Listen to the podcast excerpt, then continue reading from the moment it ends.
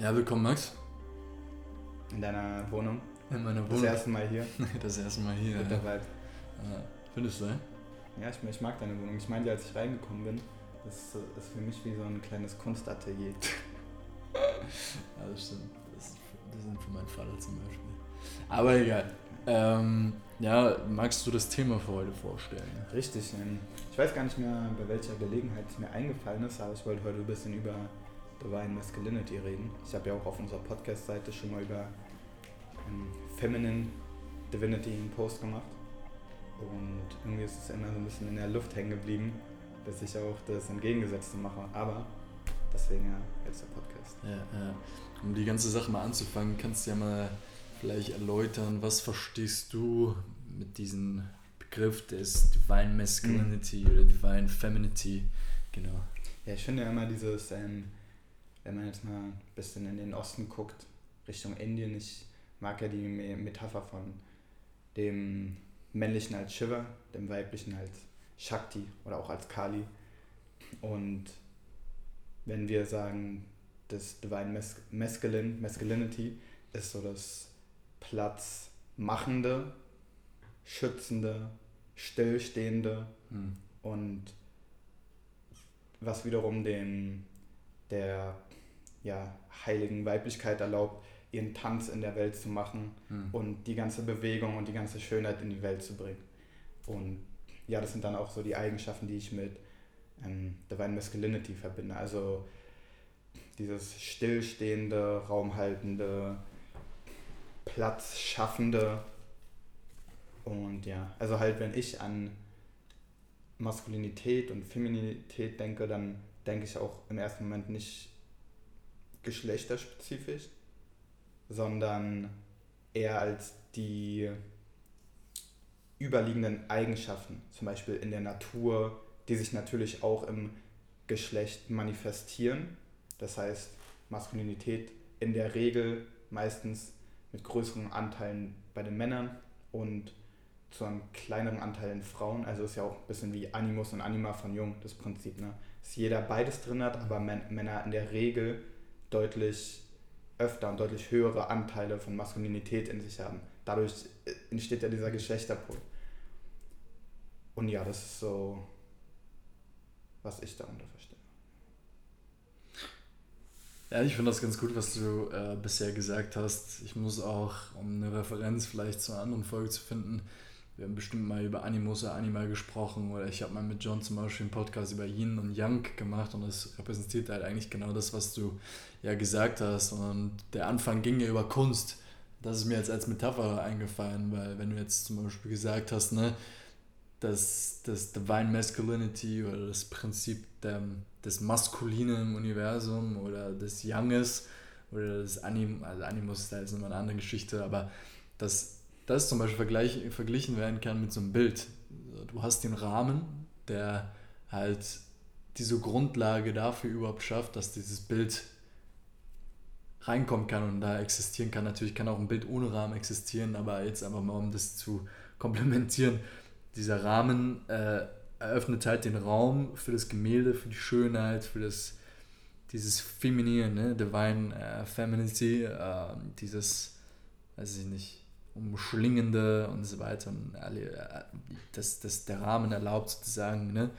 Äh, dass da dieses Gemälde rein kann. Aber natürlich ist das Gemälde ähm, nur vollständig, wenn beide Teile da sind. Das heißt, wenn der Rahmen nicht da ist, ist das Gemälde nicht vollständig. Wenn das Gemälde nicht da ist, dann, dann ist das leer. Also, ähm, wollen wir vielleicht über dieses, ich weiß halt nicht, ob wir das Gleiche darunter verstehen. Ne? Für, für mich ist es zum Beispiel auch dieses ewige Bewusstsein, so die ewige ja. Existenz einfach. Mhm.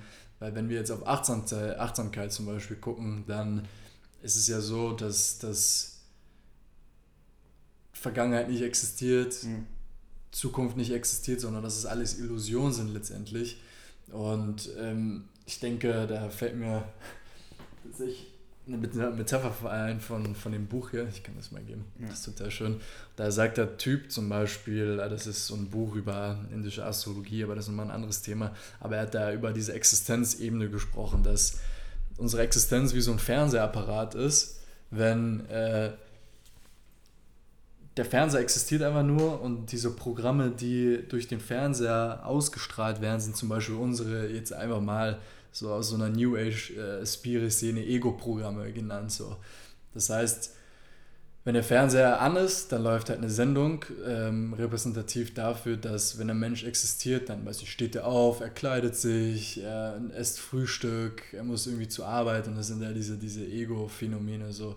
Aber wenn diese Programme nicht da wären, dann würde dieser Fernseher trotzdem noch existieren. Ich weiß nicht, ob das so ein mhm. bisschen verständlich ist. Also es geht einfach darum, einfach gesagt, dass auch wenn wir nichts tun, eine graduelle Existenz aber da ist, wie so eine Welle, die sich mhm. halt bis in die Unendlichkeit so hinzieht. Und das ist halt für mich Young. Das ist so als Shiva zum Beispiel, was du gesagt hast, ne, dass er einfach nur existiert. So eine Richtig, pure Existenz. So. Ja, vielleicht um nochmal darauf äh, mich zu beziehen, also ist ja auch diese Metapher, wenn man sich vorstellt, es gibt ja auch das Bild, wo Shiva auf dem Boden liegt und Kali auf ihm tanzt. Mhm. Und genau das ist es ja im Endeffekt. Und Shiva ist ja auch, ähm, jetzt meine Referenz, so Sadhguru sagt es, ist ja auch das Nichts.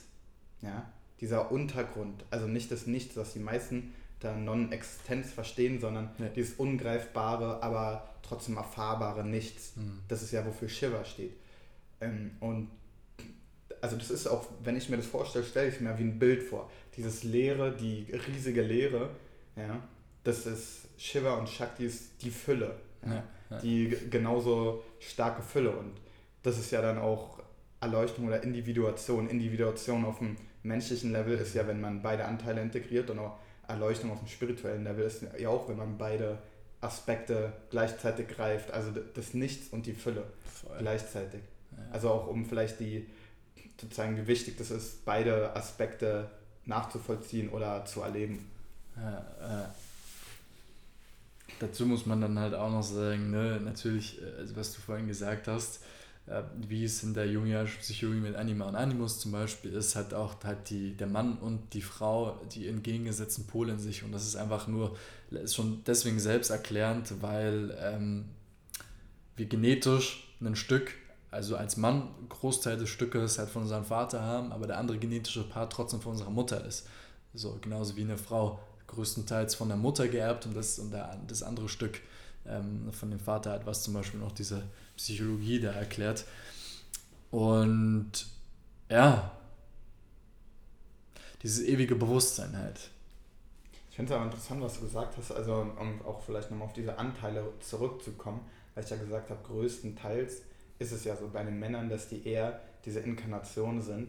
Ist ja wieder Archetypen eigentlich von jetzt Shiva oder von dem Nichts oder allgemein von, diesem, von der Maskulinität und Frauen eher von der Femininität. Und die Abweichungen sind ja eher klein. Also deswegen, man hört ja manchmal sagen, wie ein Mann ist feminin oder mhm. eine Frau ist maskulin. Das mhm. kommt ja nicht von nirgendwo, sondern ja, weil wir irgendwie diese Archetypen irgendeine Art von Vorstellung haben, ob die jetzt gesellschaftlich programmiert ist, in unserer DNA liegt oder spiritueller Natur ähm, ist, sei ja mal dahingestellt, aber man hat ja schon irgendwelche, irgendwelche Vorstellungen auch davon, wie sich diese Sachen dann inkarnieren, ja, oder für mich ist es auch zum Beispiel diese Feminität eher, wenn ich auch um einer Blume rieche oder so. Weißt du, was ich meine? Oder ja, wenn ich in die Natur gucke. Ja, ja, und Maskulinität ist, wenn ich zum Beispiel Sport betreibe und, oh, weißt du, mhm. wenn ich anfange zu schnaufen und zu boxen und Gewichte und weißt du, diese Energien, die man dann wahrnimmt, während wenn ich Kundalini-Yoga mache, weißt du, ist natürlich wieder eher diese feminine Energie. Aber vielleicht können wir auch langsam anfangen, ähm, jetzt zum eigentlichen Thema, also Divine Masculinity, vielleicht mal mehr darauf einzugehen, wie sich das denn jetzt bei Männern äußert. Ja. Genau, ich wollte nämlich gerade sagen, weil du hast es ja gut geteasert jetzt. Ähm, genauso wie jetzt metaphorisch ähm, die Gottheit Shiva zum Beispiel oder der, der Buddha jetzt dadurch, dass er halt Raum hält, ne, dass er halt in dieses ewige Bewusstsein geht, das halt überall ist, ähm, ist halt die Frage, wie kann ein, ein, ein Mensch das schaffen? Also wie kann ein Mensch seine höhere ähm, maskuline Ader halt anknüpfen? Und ähm, so wie du es schon gesagt hast, ne, du gehst zum Sport, für mich ist das immer noch Raum halten. Ne? Also du bist halt, du sagst dir halt, okay, heute stehe ich auf und machst es dann halt auch. So, das ist Raum halt, ne? So, dann gehst du zum Sport und dann bleibst du da halt auch dementsprechend. Das ist halt auch Raum halten. Das ist dieses Aushalten, da würde ich dir zum Beispiel nicht so ähm, zustimmen, also aus meiner Sicht, dass diese Gefühle, die du beim Sport hast, ich glaube, das ist eher die feminine Seite deines Körpers, aber mhm. dieses Außenrum, was, was die, die, das Raum halten, dass mhm. du es halt überhaupt tust, so, dass du so diszipliniert genug bist, das zu tun. Ich glaube, das ist dieses Divine Masculinity. Genauso wie du in der Mediation, Meditation dich dazu entscheiden musst, da zu sitzen und den mhm. Raum zu halten, verstehst du? Mhm. So, also dieses, diese ewige Achtsamkeit halt. Ja, ja stimmt. Ähm, vor allem, es gibt ja auch Freya, die Kriegsgöttin, ne? Ja, ist ja eigentlich auch interessant, ne? Stimmt, ja. Weil, weil man ja immer, also Athen, wo, woher dieser Archetyp kommt, weil an, mhm. es gibt natürlich auch Saturn zum Beispiel, ja, der männliche Kriegsgott, aber es gibt ja auch zum Beispiel Freya, ne? Mhm. Das ist auch wieder interessant. Aber ähm, ja, ich verstehe auf jeden Fall deinen Punkt, es macht Sinn, was du meinst. Vor allem mit diesem Aushalten. Ja. Ist ja auch so ja. dieses äh, stoische Konzept ja, so ein bisschen. Wenn man sich so einen, so einen alten, bärtigen Mann, weißt du, der so viel ausgehalten erlebt hat, vorstellt. Vielleicht, vielleicht fangen wir doch damit an, was es eigentlich bedeutet, ne, in dieser, weil ich für mich pure Young-Praxis, also pure Divine Masculinity-Praxis ist halt Meditation. Mhm. Die Achtsamkeit, den Geist öffnen für alles, was da halt da mhm. ist, deinen Geist zu öffnen, was für alles, was in dir drin ist. Ne? Mhm. Verstehst du? Was, was hältst du davon? Ja, irgendwo ja, aber für mich liegt es auch mehr daran, in der Welt zu sein, aber ja. trotzdem detached zu sein. Ja. Also was natürlich ähnlich ist mit dem das ganze sensorische Feld offen halten, offen lassen, die ganzen Eindrücke geschehen lassen, aber halt sich nicht nur zurückzuziehen, sondern in die Welt zu gehen und da auch ertragen zu können. Mhm. Statt zu sagen, ich ziehe mich nur zu mir, weißt du, rein mhm. und erkunde nur das In oder bleib drin in meiner Wohnung, sondern dieses in die Welt gehen und auch in der Welt mhm. halt machen, aber halt natürlich detached und nicht mhm. sich in der Welt verlieren, sage ich mal.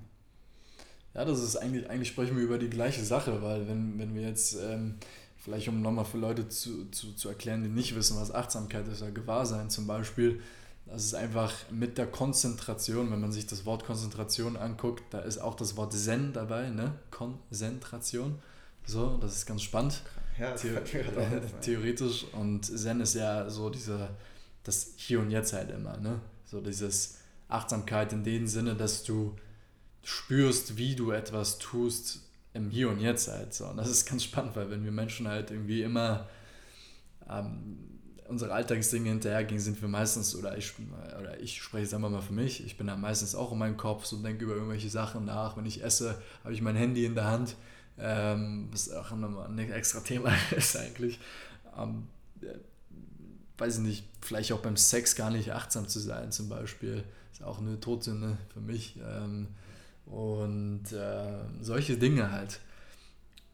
Ist halt Achtsamkeit. Das bedeutet, wenn du was tust, also oder wenn wir jetzt was tun, dass wir uns darauf konzentrieren, was aus unserem Mund rauskommt. Mhm. Wie wir atmen zum Beispiel, wie sich der Stuhl anfühlt, gerade mit dem wir, auf dem wir gerade drauf sitzen, wie sich vielleicht was in uns sich gerade regt. Ne? Und da kommen wir in diesen Gottesmodus, glaube ich weil das dann die pure, das pure Gewahrsein, also je mehr ich bemerke und je mehr ich mein, mein Geist wirklich auf das fokussiere, was gerade drin ist, desto mehr bin ich halt wirklich im Hier und Jetzt in dieser, weißt du, in diesem, mhm. in diesem Raum.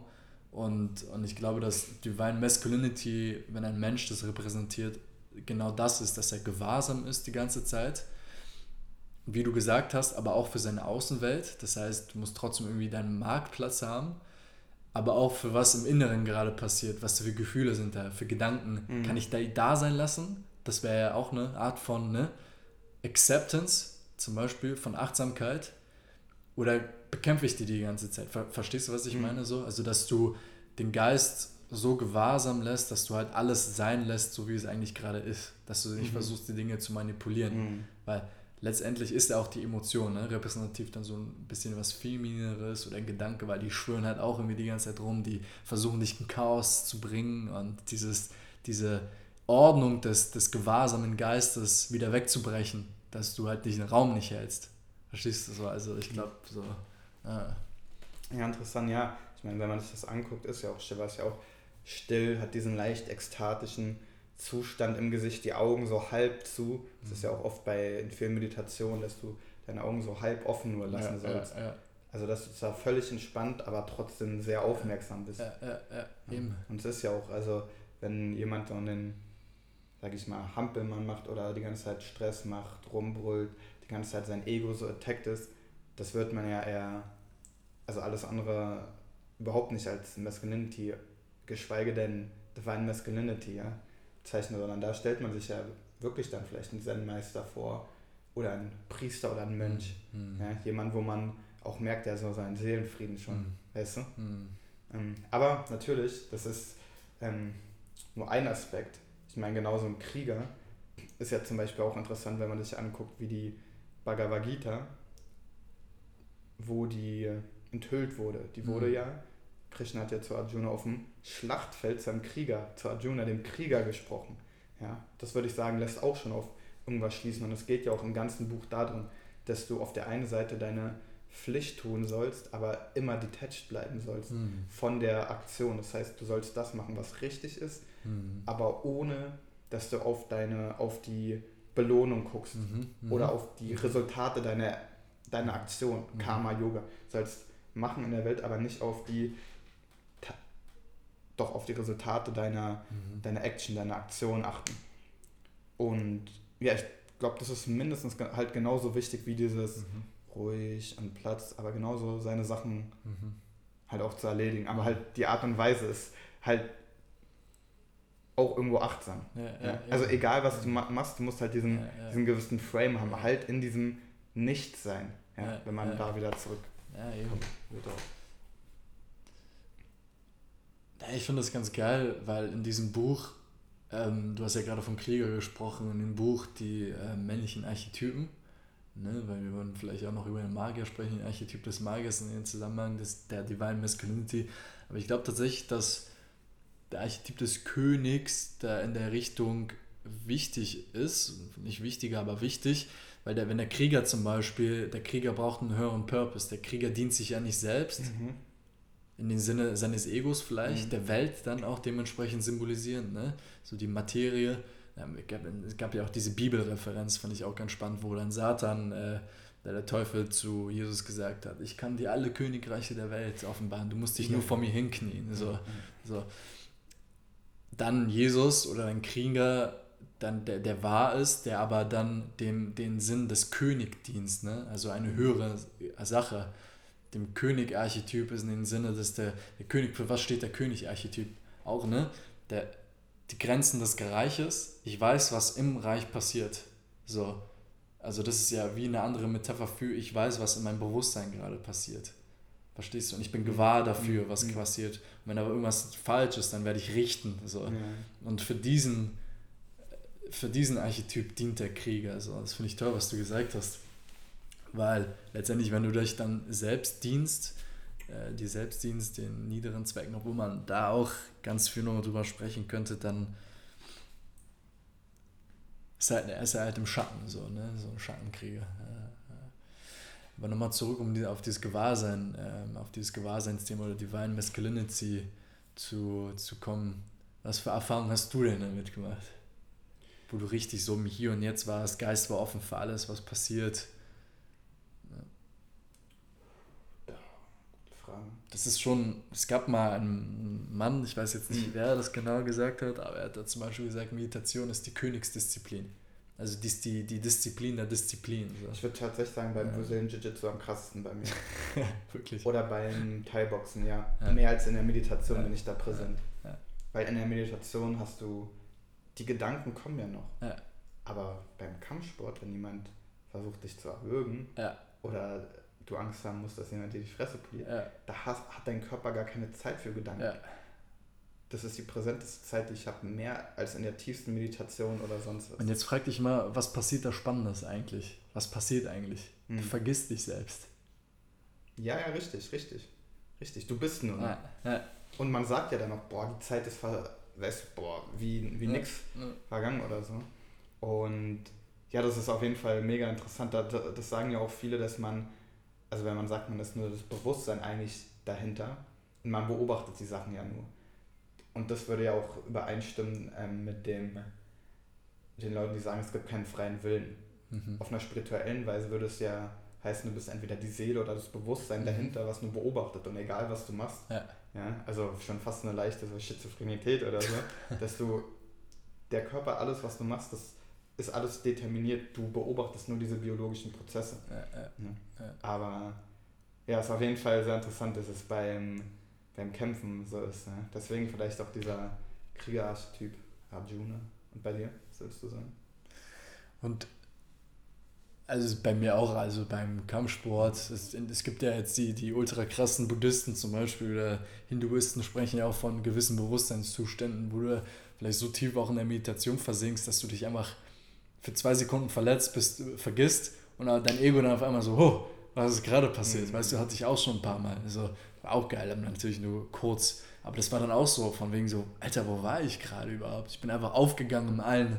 So, und das ist dann auch vielleicht das, was man unter dieser Erleuchtung des Buddhas versteht, ne? dass der einfach die letzte Hülle seines Selbst aufgerissen hat und einfach übergeflossen ist in alles, was es gibt. So.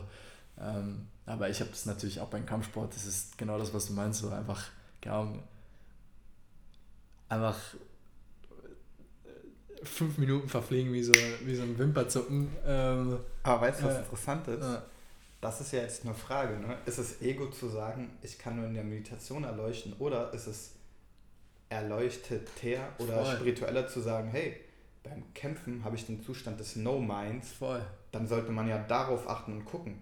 Ne? Ich sage nicht, meditieren ja. ist sinnlos, aber ja.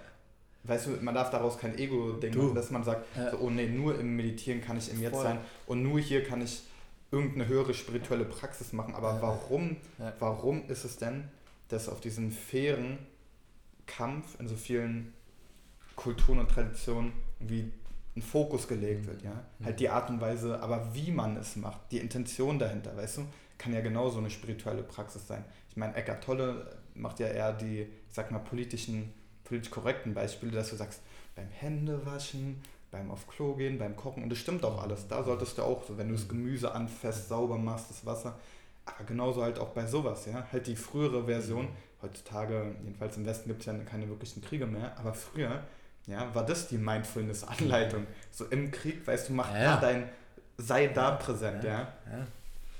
Das ist ganz spannend, weil dann können wir vielleicht eine Referenz zu Data machen, so mhm. was den Krieger zum Beispiel betrifft. Aber ich würde auch sagen, ich habe dir ja gesagt, ich war in so einem Meditationscenter und, und habe da so eine Stunde meditiert in der Gruppe zusammen, war richtig geil. Da hat der Typ zum Beispiel gesagt, Jetzt versucht die Meditation in euer ganzes Leben zu implementieren. Das heißt, beobachtet euch beim Laufen zum Beispiel, fühlt eure Schritte am Boden, ähm, esst mal bewusst, so, weißt du? Und ich stimme dir voll zu, dass es, äh, weiß ich nicht, wenn man dieses Symbol des Buddhas unterm Baum einfach zu ernst nimmt, dann, ähm, das kann, du kannst ja nicht versuchen, um hier und jetzt zu leben, nur wenn du meditierst und beim allen anderen denkst du so, ach, scheiß drauf, so, ja, also, ja. und so, aber es ist schwer, es ist halt krass schwer. Ja, es ist schwer, aber ja. zum Beispiel, und ich zitiere mal Wes Watson, kennst du ja, den mag ich, ja, das ist so, um mal zu erklären, so ein, so ein Ex-Knacker aus den USA und der hat halt zehn Jahre im Knast gesessen, drei Jahre später, der ist mit 200 Dollar rausgekommen, ist ein Multimillionen-Penthouse, Rolls-Royce, hat sein Traumleben und er hat auch gesagt, die ganze Zeit im Knast, er hat jetzt auch eine Frau und ein Kind, das war das Einzige, was er visualisiert hat. diesen materiellen Erfolg plus Frau und Kind. Und er sagt, mhm. du bist nicht erleuchtet, wenn du in Sedona bist, die Granola-Bars wie ein Hippie reinziehst, ja, mit deinen Sandalen chillst, sondern... In Sedona? Was? Sedona, das ist ja ein Ort in Arizona, so, halt der ist so. für Spiritualität so, bekannt. Ja, ja. Er sagt, erleuchtet bist du, wenn der Boden dir unter deinen Füßen wegbricht, dir deine Füße wegbrennt und du trotzdem weitermachst ja. in dem Wissen, ich bin nicht der Körper, ich bin die Seele und ich ziehe durch. Und das ist interessant, weil wir kennen alle diese New Age Community. Ich will ja nichts dagegen sagen, ich bin ja selber profitiere davon, Sedona-Methode, äh, Achtsamkeit und so weiter. Aber dieses, dass man sagt, man zieht sich auf Retreats zurück, man, aber die ganzen spirituellen Traditionen, mhm. die orthodox sind, sagen ja alle eher, nein, im Alltag, da kommt es drauf an. Mhm. Das haben ja dann auch viele gesagt, ja, ähm, Ramdas hat es gesagt, wenn du denkst, du bist erleuchtet, verbring zwei Wochen mit deinen Eltern. ja. Kannst du nur True. erleuchtet sein, wenn du alleine, True. ohne dass irgendwas ist, oder im Wald chillst, True. weißt du, wo es nichts gibt, wo man sich vielleicht aufregen könnte. Oder kannst du auch noch unkonditionelle Liebe zeigen, wenn jemand vor dir ist, mhm. ja, mit mhm. seinen Fehlern mhm. oder auch gegenüber dir. Mhm. Ja, ja ähm, ähm, das, was er gesagt hat, ne? also äh, Watson, das, das, das, du weißt ja, ne? ähm, dass es halt unter dem Boden weggezischt wird. Das haben die mittelalterlichen geistlichen Alchemisten, da muss man immer eine, zum Beispiel eine Trennung machen, haben der, die haben ja auch so verschiedene Stages, ähm, also in der Alchemie geht es eigentlich wie so eine frühere Psychologie, so ähm, und die haben halt die, die, die, die Goldmachung, so, was eigentlich metaphorisch für unser eigenes Selbst äh, steht, in verschiedenen Phasen eingeteilt. Die Putrefactio zum Beispiel, Mortificatio, ähm, Nigredo, also die, die Verbrennung, die Schwärzung und so. Und diese Verbrennung zum Beispiel haben die dann ja auch mit dem Symbol des A äh, was zum, in seiner eigenen Asche stirbt und dann wiedergeboren wird. Und da haben wir einfach genau das, was der Typ auch selbst gesagt hat Du wirst nur weiterkommen und eine psychische Transformation richtig erleben oder erlebst das wahrscheinlich. Meistens ist es ja nicht gewollt, wenn du richtig am Brennen bist. Wenn deine Psyche, so wie Peterson zum Beispiel gerade, so wer durch deine, deine seine ben, Benzo zum Beispiel, Addiction, finde ich, das war wie so eine psychische Verbrennung, wie so ein Tod von irgendwas in ihn und jetzt ist er stärker wieder rausgekommen mit einer neuen Erfahrung, mhm. mehr zu sich selbst gekommen, so zu einer krasseren Version. Ähm, das ist mir jetzt nochmal dazu eingefallen. Ähm, ja. Data wollten wir ansprechen, weil du gesagt hast, äh, die, ähm, die, die äh, hinduistische Bibel sozusagen wurde im Krieg offenbart. Sagt Data zum Beispiel, also David Data ist Männlichkeitscoach und ja, auch ein bisschen spiritueller, spricht auch über Divine Masculinity, ist ein krasser Typ, äh, ganz berühmte Bücher geschrieben, wie zum Beispiel Der Weg des wahren Mannes ähm, erleuchteter Sex. Erleuchteter Sex zum Beispiel. Und er sagt zum Beispiel, dass einer der größten Motivationen der, des Younges, des Divine Masculinity oder der höchsten Maskulinen sozusagen ist, sich ins Nix aufzulösen, ne? in dieses mhm. pure Bewusstsein zu kommen, weswegen Männer zum Beispiel auch so total bescheuert irgendwelche Dinge tun, ähm, mit dem Wissen, dass sie daran sterben könnten. Aber das ist wie so eine Darüber muss man ein bisschen mehr nachdenken, weil es schwer zu verstehen ist, aber das ist wie so eine Uhr, ähm, wie so eine Uhr, ähm, wie nennt man es, äh, Motivation, eigentlich zu sterben, damit man sich auflöst in einem. So, ja. Ja, er sagt ja auch zum Beispiel, das ist, warum man, warum Männer den Orgasmus auf einer spirituellen oh, ja. Weise wollen, True. weil das für zwei, drei Sekunden der kurze Tod ist. Ja, Dieses kurze, das ist so dieser kurze, komplette Auslöschung. Ja. Und ich glaube, er hat in dem Buch erwähnt, dass, ich glaube, in Japan gibt es sogar ein Wort dafür, nur für diesen mhm. Zustand, ja. Ja, mega interessant, ne? diesen, diesen kurzen Tod. Voll. Du hast ja erleuchteter Sex erwähnt. Ja, ja erleuchteter Sex. Was hältst du von Sex, Achtsamkeit im Sex sozusagen? Ja, er ist ja auch ein Befürworter von eher Semen Retention, also dass du nicht als Mann, also das ist auf Männer bezogen, dass du nur ein, zwei Monate, ein bis zweimal im Monat beim Sex kommst und die restlichen Male versuchst, diese sexuelle Energie halt durch den Körper ja. cyclen zu lassen und die halt eher zu nutzen und dass du da halt ähm, viel mit rum experimentierst, dann redet er in dem Buch halt darüber, wie du deinen Beckenboden trainieren sollst, welche Stellung deine Zunge tatsächlich im Körper hat, deine Wirbelsäule und ja, auf jeden Fall sehr, sehr interessanter Stuff. Ich finde ähm, auch gerade im Aspekt von Dating jetzt zum Beispiel oder wie du als Mann äh, im Außen rumläufst, ich finde, ich, zum Beispiel bei diesem Meditationscenter, Digga, der Typ vor mir, also der Lehrer sozusagen, Bruder, der war so im Hier und Jetzt einfach, der war. Und die haben so eine, so eine Ausstrahlung einfach, ich kann es gar nicht bezeichnen, wie so der inkarnierte Gott auf Erden einfach, weil der so gut im, im Yang ist. So. Ich habe ihn ja jetzt kleinen Gott genannt vorhin. So ähm, weil die einfach dieses Prinzip, dieses universelle Prinzip, was im Allen ist. Und ich denke, was die Me Menschen aus meinem, aus meinem Glauben jetzt zum Beispiel sich sehnlich nach sie sehnen, halt sich aufzulösen eigentlich, wieder in die Urquelle zurückzukommen, so mit allem verbunden zu sein, wie der Buddha zum Beispiel. Ähm, muss ich auch fragen, beim Christus zum Beispiel, was bedeutet eigentlich, dass er an einem Holzteil ähm, also rangenagelt worden ist, also wie so eine Synergie ne, zwischen was Materiellem und sich selbst, so, aber das ist wieder eine andere Geschichte. Ähm, finde, dass genauso wie das Universum, dadurch, dass es existiert, allem Lebendigen einen Raum gibt, jeder Schönheit, die es auf dieser Erde gibt, auch ein Mann zum Beispiel oder eine Frau, die dann dementsprechend auch die Divine äh, Femininity ne, repräsentiert, ähm, krass attraktiv werden, ehrlich gesagt. So gar nicht in dem Sinne vom, vom Ego, sondern einfach, die werden, wer die eigentlich werden sollen, so, weißt du, was ich meine? Ja. Oder auch beim Sex zum Beispiel, dass du dann weil du so einen offenen Geist hast, die Frau ist dann einfach, und du guckst sozusagen auch, das hat Data zum Beispiel gesagt, guckst durch die Frau durch und die sieht einfach diesen offenen Geist und, und kommt gar nicht mehr auf ihr Leben klar. So, ja. ja, ist vielleicht auch verwirrend, wenn viele, oder das habe ich auch gehört, das wusste ich bis dahin nicht, dass viele zum Beispiel beim Sex gar keinen Augenkontakt haben können. Boah, das ist crazy, oder? Ich bin, Sex ist halt auch so ein typischer Moment, wo man sich einfach vergisst. So. Ja, ja, ja, ist halt auch wie Kampfsport, ja, ne? Ja, ja. Außer vielleicht beim ersten Mal. da habe ich noch sehr viel äh, konzeptualisiert dann im Kopf. Äh. Aber ansonsten ist es, oder es ist ja ideal, wenn es sehr spontan und leidenschaftlich ist für die meisten. Und das ist ja das Ding. Sehnst du dich nach dem Kampf, sehnst du dich nach dem Sex, sehnst du dich nach der Meditation oder nach dem geistigen Zustand, mhm. den dir das gibt, dass du kurz aus dem Ego kommen kannst. Ja, ja. ja. ja der Sinn soll natürlich auch sein, jetzt beim Sex zum Beispiel, die Verbindung der Energie, ne? auch die Verbindung mit der, mit der, mit der Kali jetzt, mhm. mit äh, Divine Femininity, du kannst bestimmt was mal erzählen. Äh, Kali.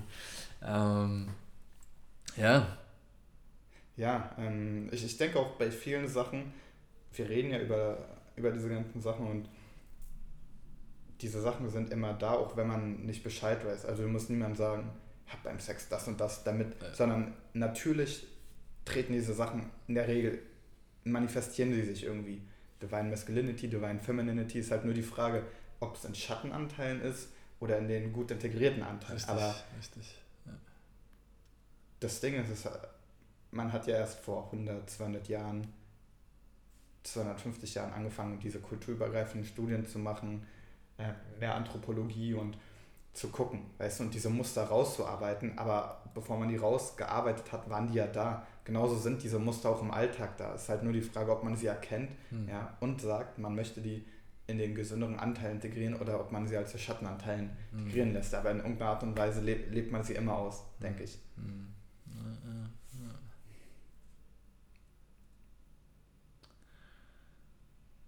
dann Divine Masculinity, was kann man dazu noch sagen? Das ewige Gewahrsein. Ja verglichen mit der Existenz, in der wir uns alle irgendwie befinden. Ich meine, dann sind wir auch so ein bisschen was Feminines, ne? So. ähm, ja. ja. Wir können ja mal so ein Sum-Up machen, oder nicht? Was? Also Sum-Up, also wie so eine Zusammenfassung. Ja. ja. Richtig, also am Anfang haben wir so ein bisschen darüber gesprochen, dass wir allgemein gesagt haben, dass die Maskulinität auf der spirituellen und materiellen weil es ist eher dieses Nicht, dieser riesige Raum, das Feminine eher das Raumfüllende, mhm. die Fülle in der Welt, mhm. auch die Schönheit tatsächlich in der Welt. Voll. Und God, bless, Alter. Du kannst ja nochmal sagen, mit, dem, mit der Inkarnation ja. haben wir auch gesagt, wie sich das inkarniert.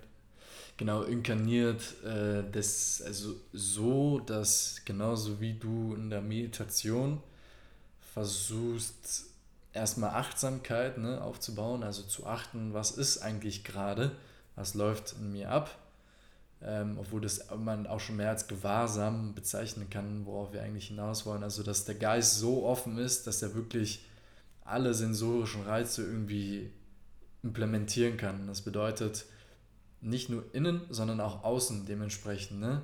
Und dann fängt es an, dass sich diese Welten miteinander verschmelzen, so, weil wenn du gewahr dafür bist, was hier innen passiert und auch im Außen äh, und das sein lassen kannst, weil es letztendlich ist, wenn wir halt damit ein Problem haben, weil unsere Psyche dazwischen kommt, dann wird halt dieser natürliche Flow halt ne, unterbrochen. So. Aber letztendlich ist egal, was existiert, es existiert einfach nur. Das heißt, es ist.